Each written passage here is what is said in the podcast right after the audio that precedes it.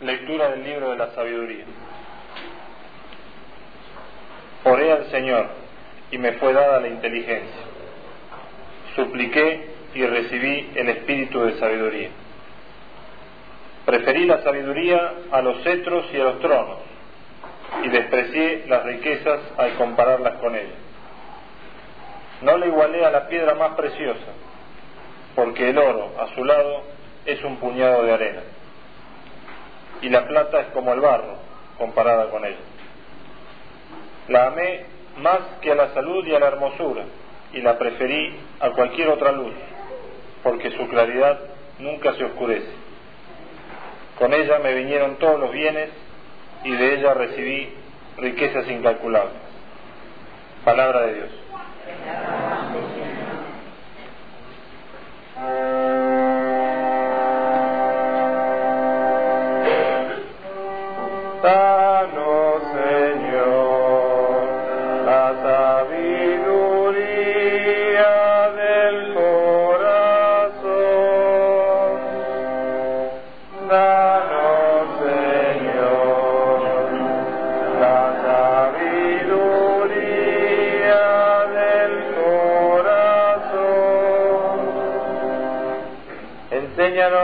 Calcular nuestros años para que nuestro corazón alcance la sabiduría. Vuélvete, Señor, ¿hasta cuándo? Ten compasión de tus servidores. Danos, Señor, la sabiduría del corazón. Sácianos enseguida con tu amor y cantaremos felices toda nuestra vida. Alégranos por los días en que nos afligiste, por los años en que soportamos la desgracia. Danos, Señor, la sabiduría del corazón. Que tu obra se manifieste a tus servidores y que tu esplendor esté sobre tus hijos. Que descienda hasta nosotros la bondad del Señor, que el Señor nuestro Dios haga prosperar la obra de nuestras manos. Danos,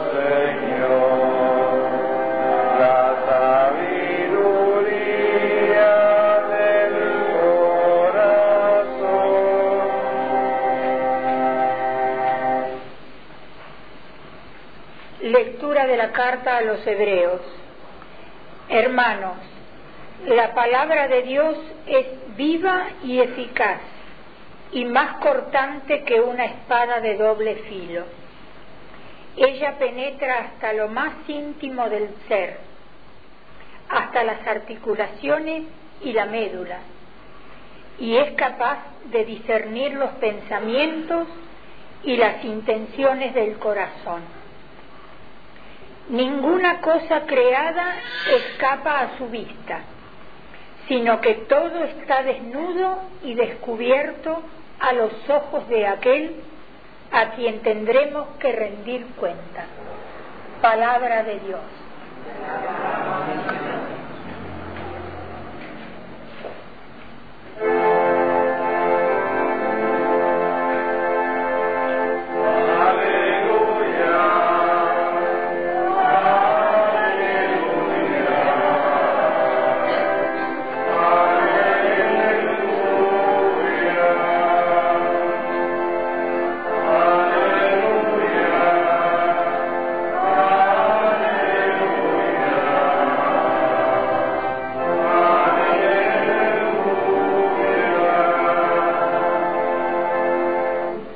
Señor esté con vosotros. Lectura del Santo Evangelio según San Marcos. Cuando Jesús se puso en camino, un hombre corrió hacia él y arrodillándose le preguntó, Maestro bueno, ¿qué debo hacer para heredar la vida eterna? Jesús le dijo, ¿por qué me llamas bueno? Solo Dios es bueno. Tú conoces los mandamientos, no mates, no cometas adulterio, no robes, no des falso testimonio, no hagas el mal, honra a tu padre y a tu madre. El hombre le respondió, Maestro, todo eso lo he cumplido desde mi juventud. Jesús fijó su mirada en él, lo amó y le dijo, solo te falta una cosa, ve, vende lo que tienes y dalo a los pobres, así tendrás un tesoro en el cielo, después ven y sígueme. Él al oír estas palabras se entristeció y se fue apenado porque poseía muchos bienes. Entonces Jesús mirando alrededor dijo a sus discípulos, qué difícil será para los ricos entrar en el reino de Dios. Los discípulos se sorprendieron de estas palabras, pero Jesús continuó diciendo, Hijos míos, qué difícil es entrar en el reino de Dios.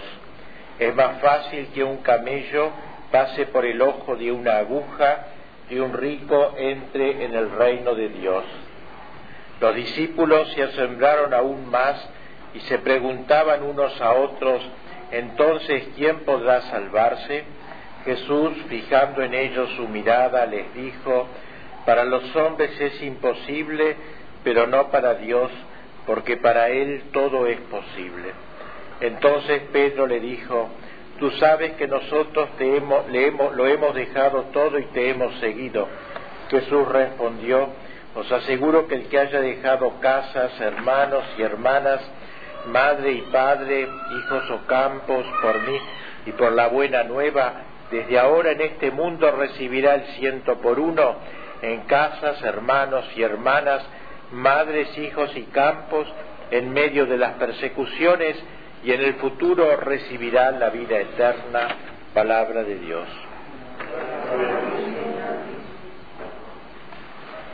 La primera lectura de este domingo que hemos escuchado, tomada del libro de la sabiduría, nos hace un elogio de esta misma sabiduría. Dice el autor Orial Señor, y me fue dada la inteligencia, supliqué y recibí el espíritu de sabiduría. Y dice, cómo prefirió la sabiduría al coro, a, los tronos, a los cetros, y que y, despreció las riquezas al compararla con la sabiduría. Salomón habla, el gran rey, tan inteligente, tan lleno de sabiduría, y nos enseña la importancia de, esta, de este don. Es un don del Espíritu Santo, decimos los cristianos, de los siete dones del Espíritu se encuentra este de la sabiduría. ¿Y qué quiere decir sabiduría? Sabiduría no es simplemente conocer cosas diversas, tiene otro sentido. La sabiduría, la palabra sabiduría viene de sabor, de sabor. No es lo mismo conocer una cosa que saborearla. No es lo mismo conocer, por ejemplo, que la Virgen Santísima es la Madre de Dios, que saborear este conocimiento, gustarlo, paladearlo. Y nosotros cristianos debemos pedirle a Dios este don de paladear nuestra fe. No solamente conocer el contenido de la fe, sino gustarlo, saborearlo. Desgraciadamente muchos católicos repiten su fe como se reza el credo a toda vez rápidamente eh, y creen que el ser cristiano es enunciar un montón de verdades. Esto es también parte del cristianismo, que tenemos una doctrina, pero no debe aprendérsela de manera cerebral, de memoria, como uno aprende un teorema de matemáticas, sino que con el progreso de los años hay que ir penetrando en lo que creemos. Y eso es la sabiduría, el gozo de lo que se cree. A veces el católico como que aguanta los dogmas, que le enseñan esto, esto y esto no los gusta. Lo propio de los santos es precisamente haber paladeado su fe. Creo pues importancia recordar este, este don tan noble del Espíritu Santo, de la sabiduría, y que tanto necesitamos en nuestro tiempo de racionalismo, en que aún la fe se hace ardua y difícil, nosotros los católicos debemos gustar nuestra fe, saborearla. La, lectura del Evangelio, la, tercera lectura tomada del Evangelio de San Marcos, se nos presenta a este hombre que corre detrás de Jesús y le pregunta qué debe hacer para heredar la vida eterna y Jesús le hace como un recorrido de las normas, digamos, eh, los mandamientos, no hay que matar, no hay que adulterar, eh, hay que honrar al padre y a la madre, en fin. Y él le dice que todo eso lo ha cumplido desde su juventud Y Jesús quedó encantado, lo miró y lo amó, dice el Evangelio. Linda esta frase, lo miró y lo amó. O sea, Jesús penetra en el corazón de las almas y cuando vio este, este joven, este hombre ya no tan joven, ya había pasado su juventud, eh, pero desde su juventud había sido fiel a los mandamientos, Cristo se sintió asombrado, atraído, sintió admiración por este hombre. Pero le dijo Cristo, fijando su mirada en él, solo te falta una cosa, vende lo que tienes, dalo a los pobres y tendrás un tesoro en el cielo, después ven y sígueme. Por supuesto que este llamado no lo dirige Cristo a todos los cristianos, lo dirige a un grupo selecto de cristianos que son los que siguen la vida religiosa, los que abandonan todos los bienes materiales, los que hacen voto de pobreza, como se dice habitualmente, es decir, se despegan de todas las cosas. Y no todos los cristianos están obligados a este despego material de las cosas, pero sí todos estamos obligados a un despego espiritual, porque vemos que este muchacho o este hombre llamado a esta vocación de abandonar todo, darlo a los pobres y seguirlo a Cristo, eh, al oír esto dice, se entristeció, se fue apenado porque poseía muchos bienes. Es decir, estaba un poco, estaba atado por los bienes que poseía y esa atadura no le permitía estar libre y poder seguir al Cristo que lo invitaba. Decíamos que esta obligación de la pobreza no es extensiva a todos los católicos, a todos los fieles cristianos, sino solamente a los llamados por Cristo a una vocación especial. Pero sí, todos los cristianos estamos llamados a lo que se llama la pobreza espiritual la pobreza espiritual que puede ir unida con mucho dinero. Puede haber un rico, por ejemplo, que tenga, que sea pobre espiritualmente. Es decir, ¿qué significa eso? Significa que ese rico no está apegado a las riquezas, no vive para las riquezas. Eso, y eso es un deber para todos los cristianos. Las riquezas atan. Cristo dijo en cierta ocasión, no podéis servir a Dios y a las riquezas. Puse hizo esa comparación, esa, esa disyuntiva. Porque las riquezas normalmente atan, atraen son como una, eh, una rémora que nos impide volar, como un pajarito a lo mejor que, aunque sea un hilo fino, le ata una, una patita pequeña, pero eso solo, ese pequeño hilo le impide remontar vuelo. Y así muchos cristianos, los ricos, cristianos ricos, están apegados a su riqueza y eso les impide levantar vuelo. Y por eso a veces tendrá que optar entre esas riquezas y Cristo. No podéis servir a Dios y a las riquezas la pobreza de espíritu. Eso es lo que se llama la pobreza de espíritu. Desgraciadamente, en los últimos tiempos, a veces cuando se explica este Evangelio, se lo usa para exaltar al pobre como tal. El pobre como tal no vale más que el rico como tal.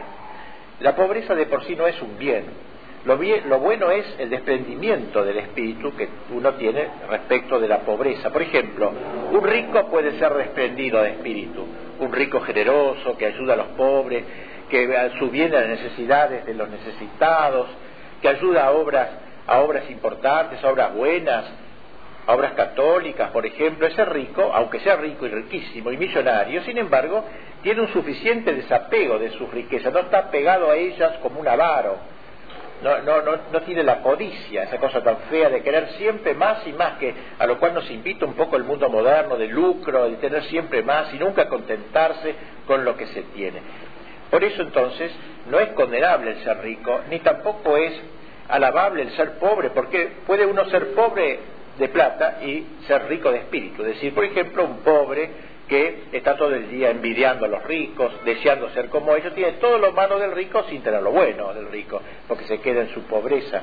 Así que aquí no es una distinción clasista. Los buenos como dirían luego los comunistas. Esto es una interpretación comunista, pero que ha entrado en algunos sectores de la Iglesia también. Los buenos son los pobres, los malos son los ricos. Esto es completamente falso. Hay ricos buenos y ricos malos, hay pobres buenos y pobres malos. Lo importante es su actitud frente a los bienes de la tierra. Yo diría más hondamente todavía que lo que caracteriza a estos ricos de espíritu es lo que se ha llamado, o lo que se llama hoy, una palabra un poco difícil, pero luego de dicha la explico, la, inmanencia. ¿Qué significa eso? Es la actitud del hombre que vive en esta tierra como si esta tierra fuese su patria definitiva. Viene del latín inmanere, que significa permanecer en inmanencia.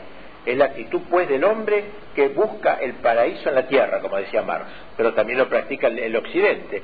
El paraíso en la tierra. Busca la felicidad en la tierra. Cree que esta es su patria definitiva. Santa Teresa ha dicho claramente que nosotros no estamos, no vivimos en una morada, sino en un hotel. La vida es un albergue, lo dijimos el otro día, es un hotel. Estamos de paso aquí.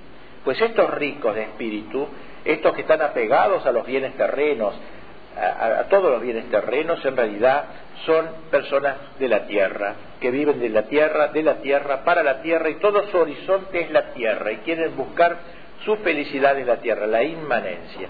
Se parecen un poco a esos animalitos, a esos topos que hay en el campo, que viven dentro de una cueva, y creen que todo el mundo es esa cueva, nunca han sacado la cabeza quizás y han podido ver el cielo inmenso que está encima, creen que todo el mundo, su, mundillo es esa cueva.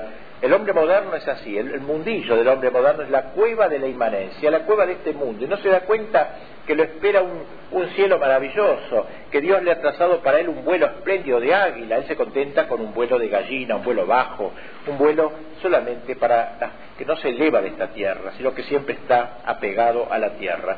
Esto es lo más grave, esta actitud de inmanencia. Es lo contrario de la trascendencia. Trans significa atravesar. Transatlántico es un buque que cruza el Atlántico. La actitud trascendente es la actitud propia del cristiano, que sabe que después de este mundo lo espera otro mundo, la gloria, el cielo, la felicidad eterna. Y por eso vive en esta tierra como en un hotel de paso, como en un albergue, no, en una, no hace de esta tierra su mansión definitiva. Por eso entonces este Evangelio es un llamado a, a desprendernos un poquito de nuestros bienes terrenos, de nuestros afectos terrenos, para poder realmente seguir al Cristo que nos llama a un despojo interior. Y esta actitud de pobreza de espíritu está también unida con la humildad, que es una virtud tan importante en la vida cristiana. La humildad, dice Santo Tomás, es como la piedra fundamental de todo el edificio de la vida espiritual. Santo Tomás concibe la moral y la vida espiritual como una catedral, ¿no? que tiene bases, paredes y techo. La base es la humildad.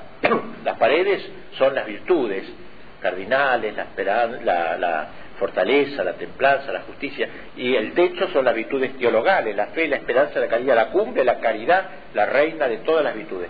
Nuestra vida es como una catedral, debemos ir progresando en estas virtudes diversas, sobre todo informándolas con esa caridad superior. Pues bien, la base de este edificio es la humildad. La palabra humildad viene de humus, tierra, en la actitud del hombre que frente a Dios se sabe miseria y nada, que ha sido creado por Dios, por tanto eh, su capital inicial es cero, no tiene nada, viene de la nada, Dios lo ha sacado de la nada y lo ha hecho hombre. O sea, la humildad, el hombre soberbio se cree autónomo, independiente, se ha creado a sí mismo, se redime a sí mismo por sus propias fuerzas. Pero la humildad, además de este origen, de este mirar a, que somos creados y dependientes de Dios, tiene otra base, y es que somos pecadores. No solamente hemos sido creados, sino que hemos usado nuestra vida para el pecado, para ofender a Dios. Y ese es un segundo motivo de humildad. La humildad, debemos tratar de cultivar esta virtud fundamental, esta virtud básica de nuestra vida espiritual. Vamos a seguir el santo sacrificio de la misa y en la comunión Cristo vendrá a nosotros como un pobre. Cristo fue pobre, él toda su vida la vivió en la pobreza.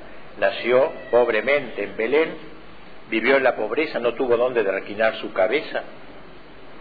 Luego fue despojado de todo, hasta de sus vestidos en la cruz, fue desnudado, no le quedó nada, de desnudamiento total, despojo total. Cristo vivió la pobreza. Ese Cristo va a venir a nosotros ahora en el momento de la comunión, si estamos en disposición para recibirla, y viene a nosotros a través de las apariencias humildes del pan y del vino. Pidámosle a Cristo, pues, cuando esté adentro nuestro, que nos adhiramos a la pobreza, a este espíritu de pobreza, que no nos apeguemos a las cosas demasiado, a las personas, a todo lo que sea algo temporal, para poder realmente elevar nuestro vuelo, esa cumpliendo lo que Cristo nos dijo, ser perfectos como vuestro Padre Celestial es perfecto.